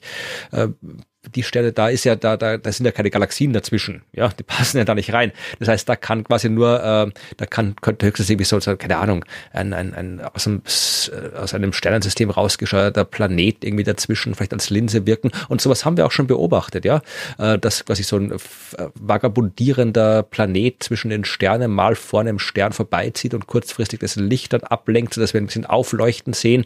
Und äh, da mit dieser Technik haben wir tatsächlich solche vagabundierenden Planeten entdeckt, aber das ist was, was extrem selten vorkommt, weil im Universum sehr, sehr, sehr viel Platz ist. Also da muss man sich keine Sorgen machen, dass wir jetzt irgendwie keine Forschung davon hätten, wo die Dinge sind am Himmel, weil so oft wird das Licht nicht abgelenkt. Und wenn, ist die Ablenkung auch minimal. Oder es könnte alles voller primordialer schwarzer Löcher sein. Ja, glaub nicht. Nee, eher nicht. okay, Florian, ja. Tim, also nicht du, nein, okay, äh, ein jemand anderer namens Florian, Florian Tim, ähm, hat dann auch noch eine Frage, die ich sehr interessant gefunden habe, weil das ist, glaube ich, eine, eine, eine, das ist etwas, er, er fragt sich äh, etwas, was man sehr leicht ähm, missverstehen kann. Ne? Und zwar hat er ein Problem mit der Expansion des Universums. Das haben viele. Also nicht persönlich, sondern ein, ein, ein Vorstellungsproblem, einen Zwiespalt quasi, eine, eine, einen Widerspruch. Und das stimmt, ja. Das ist etwas, was oft nicht, nicht gut erklärt wird oder nicht, ähm, was sich zu widersprechen scheint. Nämlich. Okay. Sagt er. Zwei Dinge, ja. Wenn sich das Universum äh, immer schneller ausdehnt, im Laufe seines Lebens. Ja? Also das, die, die Expansion des Universums wird im Laufe der Zeit anscheinend immer, immer schneller. Ja, das haben wir gemessen. Genau. Auf der anderen Seite aber auch mit zunehmender Entfernung von uns die Expansionsgeschwindigkeit zunimmt. Ja, ja, das ist das, wir schauen hinaus und Dinge bewegen sich immer schneller von uns weg, je weiter sie weg sind. Ja. Diese beiden Dinge scheinen sich eigentlich zu widersprechen, wenn man bedenkt, dass mit zunehmender Entfernung ja wir auch in die Vergangenheit schauen. Ja, das heißt, wir schauen hinaus, weit hinaus, sehen, dass sich die Dinge immer schneller bewegen. Das bedeutet aber auch, wir schauen zurück in der Zeit und diese Dinge haben sich dann in der Vergangenheit immer schneller bewegt. Aber wenn sich das Universum jetzt in der Vergangenheit langsamer ausgedehnt hat, passt das irgendwie nicht zusammen, oder? Ja, dann klär das mal auf. Aber äh, war das jetzt äh, verständlich? Ich glaube, ich habe verstanden, Dilemma, wo das Problem ja? lag, ja. Genau, also es sind einfach, äh, es sind tatsächlich zwei unterschiedliche Dinge in Wirklichkeit, ja, oder zwei unterschiedliche Ursachen für die Expansion. Das eine ist einfach nur, ähm, dass die Expansion schneller wird, weil mehr Raum dazwischen ist, ja. Also das ist egal, ob es früher schneller oder weniger schnell expandiert ist, das Universum, während sich Dinge, die weiter weg sind, immer schneller von uns wegbewegen. Ganz einfach, weil da mehr Raum dazwischen ist. Vielleicht kann man das mit äh, einer ja? ein bisschen komischen Analogie probieren. Also wenn man, mach mal so, stell dir vor, du hast eine, eine, da stehen drei Sessel rum oder Stühle, um die Leute, die, den österreichischen Dialekt nicht. Ja, also es stehen drei Sitzgelegenheiten darum und ich sitze auf der einen, zwischen uns ist einer leer und du sitzt auf dem anderen, ja, Stuhl. Dann ist zwischen uns ein Stuhl Platz. Jetzt ähm, tun wir zwischen jeden Stuhl einen Stuhl. Das heißt, ich stelle einen neuen Stuhl zwischen meinen und den leeren und einen weiteren neuen Stuhl zwischen deinen und den leeren. Dann ist auf einmal drei Stühle Platz zwischen uns. Und jetzt stelle ich wieder zwischen jeden Stuhl einen Stuhl. Das heißt, da kommen dann insgesamt eins, zwei, drei, vier dazu, wenn ich mich nicht verrechnet habe. Und äh, dann sind auf einmal schon sieben Stühle zwischen uns Platz. Und dann tue ich wieder zwischen jeden Stuhl einen Stuhl und so weiter. Also es geht quasi immer nur ein Stuhl zwischen jeden Stuhl. Also die Expansion ist konstant, aber trotzdem, wenn ich dann die Stühle zähle, die zwischen uns auftauchen und wie weit du dich quasi von mir entfernst oder umgekehrt, dann wird es immer mehr und immer mehr und immer mehr. Weil halt immer mehr Raum da ist, zwischen dem neuer Raum auftauchen kann. Ganz vereinfacht und unwissenschaftlich gesagt. Mhm. Ja, oder man stellt sich die Sache mit dem Luftballon vor, wenn man einen Luftballon aufbläst, auf dem man vorher Punkte gemalt hat. Ja. Langweilig. Kann man einfach ausprobieren. Kann man den Abstand den Stuhl kann man auch ausprobieren. Punkten messen. Ja, aber wer hat schon so viele Stühle daheim? Sessel heißt das übrigens. ja, nein, war eher eine gute Analogie. Ja. Und die auch, also die, die immer schneller werdende Expansion des Universums, die kriegt man, wenn man jetzt sich anschaut, wie schnell sich ein, ein Stückchen Raum vor sehr langer Zeit, also sehr weit von uns weg ausgedehnt hat, ja, dann nimmt man das nächste Stückchen Raum bisschen weniger weit weg, weniger früh und so geht man weiter. Das heißt, man nimmt immer ähm, Objekte, misst deren, deren Ausdehnung quasi ähm, relativ zueinander und vergleicht das dann immer immer näher an uns ran. Ne? Mhm. Und so merkt man, dass sich anscheinend das Universum äh, früher langsamer, etwas langsamer ausgedehnt hat. Aber trotzdem werden die Galaxien, die weit von uns weg sind, sich schneller von uns wegbewegen, ja, auch wenn, auch wenn das Universum sich äh, früher schneller ausgedehnt hätte, ja, also es ist genau, wenn es genau andersrum wäre, wäre der Effekt gleich, ja. Macht ja, es ist nicht einfach. Es ist, es ist, es ist halt, wir, wir haben, unser Hirn ist halt nicht gemacht, solche Dinge nee. zu verstehen. Da muss man wirklich muss man sich anstrengen und viel rechnen und vielleicht die eine oder andere Droge nehmen, wenn man es wirklich verstehen will. Also rufst du da jetzt zum Drogenkonsum auf, Florian? Nein, überhaupt nicht. Nur legale Im Lockdown Drogen. ist es ganz okay. Nur legale Drogen. Apropos, ähm, genau, ich habe noch eine interessante Frage für dich, Okay. Florian, und die ist jetzt wirklich für dich. Okay, gut. Wolfgang möchte wissen, was du, oder also eigentlich schon wir, aber ich stelle es jetzt dir die Frage, äh, zu den Meldungen über einen unbekannten Planeten X zu sagen hast. Und ob es stimmt, dass es Bahnunregelmäßigkeiten gibt, aus denen man auf ein unbekanntes Objekt schließen kann, und ob es sich dabei auch um ein mini-schwarzes Loch handeln könnte. Oh, meine Güte. Ähm, also da, äh, ich sage nicht meine Güte, weil wegen der Frage, sondern meine Güte, weil äh, was ich, da- ich habe halbe halbe Bücher über das Thema geschrieben. Also da kann man wirklich Sag sehr doch mal ein ganzes drüber, ne? Ja, da ging es. Es waren noch andere Themen in dem Buch. Aber äh, ich habe auch eine Blogartikelserie über das Thema geschrieben. Also ich, ich sage jetzt nicht alles, was ich darüber sagen kann, weil sonst dauert das viel zu lange. Prinzipiell ist das eine absolut valide Methode, wie man äh, Dinge entdecken kann. Ja, so haben wir zum Beispiel den Planeten Neptun entdeckt. Ja, äh, wir haben den Uranus, den Was meinst du mit das? äh, zu schauen, also die Bahnsteige, ich erkläre es gleich, ja. Also wir, wir sehen das, was wir sehen. Wir sehen zum Beispiel den Planet Uranus. Wir sehen, wie er sich bewegt.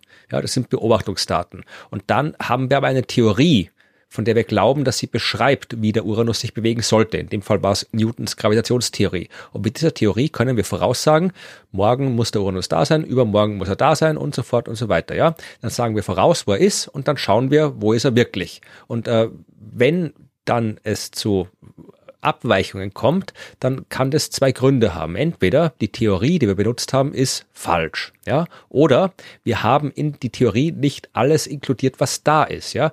Wenn da draußen noch ein weiterer Himmelskörper ist, übt er ja auch einen Gravitationseinfluss aus und wenn wir den in der Theorie nicht berücksichtigen, dann ist sie falsch. Und das war das, was man im 19. Jahrhundert festgestellt hat und hat gesagt, okay, da muss vielleicht noch ein weiterer Himmelskörper sein und hat dann probiert zu berechnen, wo muss der sein, damit die Abweichungen so zustande kommen. Und dann hat man eine Vorhersage gemacht und dann war da ein Planet, nämlich Neptun. Ja, und ähm, das funktioniert und äh, solche Abweichungen hat man dann eben auch. Ich lasse es die ganze lange Geschichte dazwischen aus. Da gab es auch noch einige potenzielle Planet X. Äh, ich verlinke dann das, was ich dazu schon geschrieben habe. Aber man hat eben vor einigen Jahren auch äh, gemeint, äh, festgestellt zu haben, dass äh, einige Asteroiden im äußeren Sonnensystem entsprechende Abweichungen zeigen von der Bahn, die sie eigentlich haben sollten und dass die äh, nur dadurch erklärt werden kann, dass da irgendwie noch ein größerer Himmelskörper weiter draußen ist, der diese Gravitationsstörungen verursacht. Äh, ist eine absolut solide These. Es gibt gute Gründe, warum so ein neunter Planet in dem Fall existieren sollte oder könnte. Äh, wenn er da ist, dann wird er auch sicher Störungen ausüben, also alles absolut solide. Ähm, es gibt mittlerweile gab es neue äh, Untersuchungen an Asteroiden. Man hat mehr Daten gesammelt und aktuell schaut es eher so aus, als wäre da nichts, was erklärungsbedürftig wäre. Also äh, mit den neueren Daten sieht's halt, äh, gibt es da keine auffälligen Abweichungen. Auch dazu habe ich was geschrieben, was ich verlinken kann. Also momentan ist eher kein Bedarf äh, für, kein dringender Bedarf für so einen Planeten und da schon gar kein Bedarf ist für ein schwarzes Loch. Das war natürlich was damals, äh, wie dann erzählt wurde, es könnte so einen Planeten geben da draußen. Gab es natürlich dann auch Leute, die gesagt haben, ja, es könnte auch ein schwarzes Loch sein. Ja, natürlich, es kann auch irgendwie ein extrem großes Alien-Raumschiff sein. Also äh, es kann schon sein, aber es ist halt extrem unwahrscheinlich, weil wir wissen, dass da draußen Planeten sein müssen, weil die bei der Entstehung von Planetensystemen äh, oft dort rausgeschleudert werden. Äh, das ist absolut plausibel, dass da draußen ein Planet ist. Ein schwarzes Loch äh, ist absolut nicht plausibel, dass das da ist. Ich meine, das kann da schon sein und das hätte die gleichen Auswirkungen wie ein äh, entsprechend massereicher Planet, aber äh, es ist absolut nicht plausibel, dass da halt gerade eins ist oder extrem unwahrscheinlich. Also insofern, wenn da was ist, dann ist es ein Planet und kein schwarzes Loch. Aber äh, momentan schaut es eher so aus, als wären all die Bahnstörungen, die wir vor ein paar Jahren entdeckt zu haben, glaubt, äh, nicht vorhanden. Und warum hat man die geglaubt, entdeckt äh, zu haben? Auswahleffekt bei den Beobachtungen. Also dass, dass man hat halt quasi dort, wo man, die, die, die sind schwer zu entdecken da draußen. Äh, es gibt halt, äh, man, die bewegen sich auch sehr langsam und äh, man kann halt nie den ganzen Himmel abdecken. Und äh, das war damals irgendwie so ein Auswahleffekt, dass man die halt gerade alle in einer Ecke gefunden hat, wo es äh, so ausgesehen hätte, als wären die da nur durch Störungen hingelangt. Und die neueren Daten widersprechen dem ein bisschen. Aber auch da braucht man noch mehr Daten, um es genau sagen zu können. Okay, das heißt, es gibt keinen dringenden Erklärungsbedarf. Es ist aber auch durchaus noch möglich, dass es trotzdem da einen Planeten gibt. Ja, natürlich, das ist absolut möglich, dass es einen gibt. Ja. Und wie könnte man den aufstöbern? Ja, äh, im Wesentlichen ja, halt möglichst genau schauen. Das ist halt schwierig. Das ist, das ist halt irgendwie ein schwacher Lichtpunkt, der sich kaum bewegt und auf den ersten Blick kaum von irgendeinem Stern unterscheidet. Du musst halt den Himmel möglichst exakt durchmustern äh, und äh, hoffen, dass du halt was findest, was sich auf die richtige Art und Weise bewegt. Ähm, das, mehr, mehr bleibt uns nicht übrig. Ja. Naja, wer weiß, was da noch kommt. Ja, heißt eigentlich, äh, ist Planet X und Planet 9, ist das eigentlich irgendwie das gleiche? Äh, ja, also Planet X war als allgemein so die Bezeichnung, halt so wie, wie X, die Unbekannte der Mathematik, ist halt Planet X quasi so der, die, die Bezeichnung für halt für einen noch unbekannten Planeten. Das ist halt der Planet, von dem wir nicht wissen, aber da ist. Das ist halt Planet X. Und Planet 9 haben halt damals die beiden äh, äh, Leute, die Konstantin Batygin und Mike Brown, die halt diese Hypothese aufgestellt haben, dass es da draußen einen Planeten gibt, haben sie ihn halt dann Planet 9 genannt, Planet 9, weil es halt dann, wenn wir ihn entdeckt hätten, der neunte Planet des Sonnensystems wäre. Aber Planet 9 ist ein Planet X, sagen wir mal so. Ja, genau. ja, cool. Ja, vielen Dank für diese ausführliche Antwort. Und ja, das wäre es auch schon für dieses Mal. Sehr schön. Wenn ihr auch Fragen habt, ja, dann schickt sie uns. Das Universum freut sich über Fragen und äh, wir auch und wir beantworten sie auch gerne. Dazu müsst ihr sie uns schicken an fragen@dasuniversum.at. Äh, ihr könnt auch die anderen äh, Kommunikationskanäle benutzen, die es so gibt, aber mit, am besten ist es mit äh, E-Mail, weil dann landet es im Fragenordner und dann verlieren wir es nicht. Genau. Und deswegen, es gibt immer noch sehr viele Fragen, die wir beantworten müssen, aber das heißt nicht, dass wir nicht eure Fragen trotzdem wollen. Genau, also wenn ihr Fragen habt, schickt sie uns. Wenn ihr Lob habt, äh, schickt uns auch an hello at äh, dasuniversum.at. Da könnt ihr auch alles andere hinschicken. Äh, wenn ihr uns beleidigen wollt oder kritisieren wollt, ja, dann, dann schickt uns das nicht. Dann äh, das müssen wir nicht hören.